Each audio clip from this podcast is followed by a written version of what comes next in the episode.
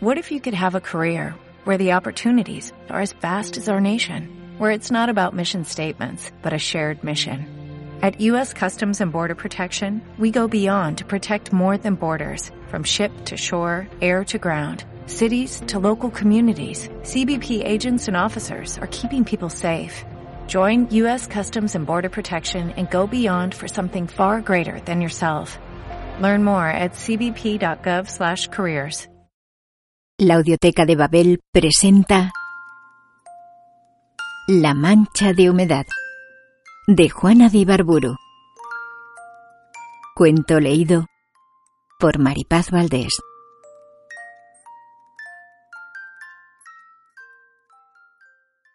Hace algunos años, en los pueblos del interior del país, no se conocía el empapelado de las paredes. Era este un lujo reservado apenas para alguna casa importante, como el despacho del jefe de policía o la sala de alguna vieja y rica dama de campanillas. No existía el empapelado, pero sí la humedad sobre los muros pintados a la cal. Para descubrir cosas y soñar con ellas, da lo mismo. Frente a mi vieja camita de jacarandá, con un deforme manojo de rosas tallados a cuchillo en el remate del respaldo, las lluvias fueron filtrando, para mi regalo, una gran mancha de diversos tonos amarillentos, rodeada de salpicaduras irregulares, capaces de suplir las flores y los paisajes del papel más abigarrado. En esa mancha yo tuve todo cuanto quise. Descubrí las islas de coral, Encontré el perfil de barba azul y el rostro anguloso de Abraham Lincoln, libertador de esclavos que reverenciaba a mi abuelo.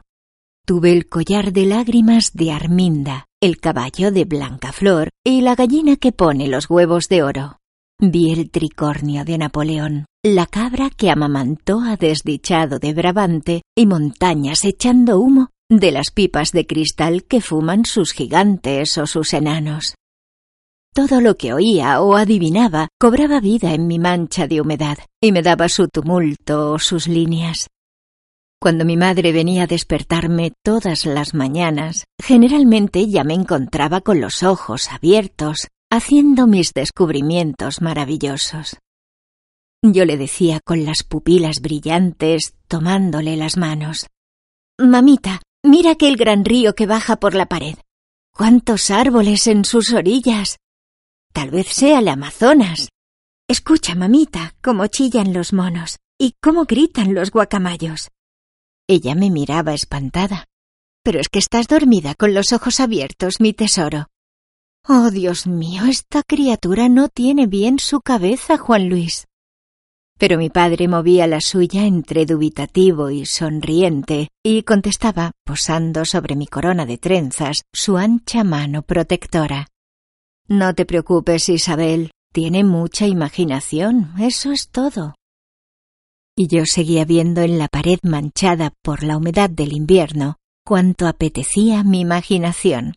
Duendes y rosas, ríos y negros, mundos y cielos.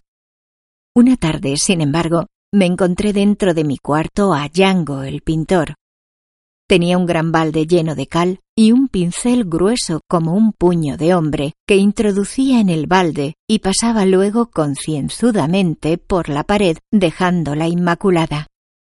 Fue esto en los primeros días de mi iniciación escolar. Regresaba del colegio con mi cartera de charol llena de migajas de bizcochos y lápices despuntados. De pie, en el umbral del cuarto, contemplé un instante, atónita, casi sin respirar, la obra de Yango, que para mí tenía toda la magnitud de un desastre. Mi mancha de humedad había desaparecido, y con ella mi universo. Ya no tendría más ríos ni selvas. Inflexible como la fatalidad, Yango me había desposeído de mi mundo.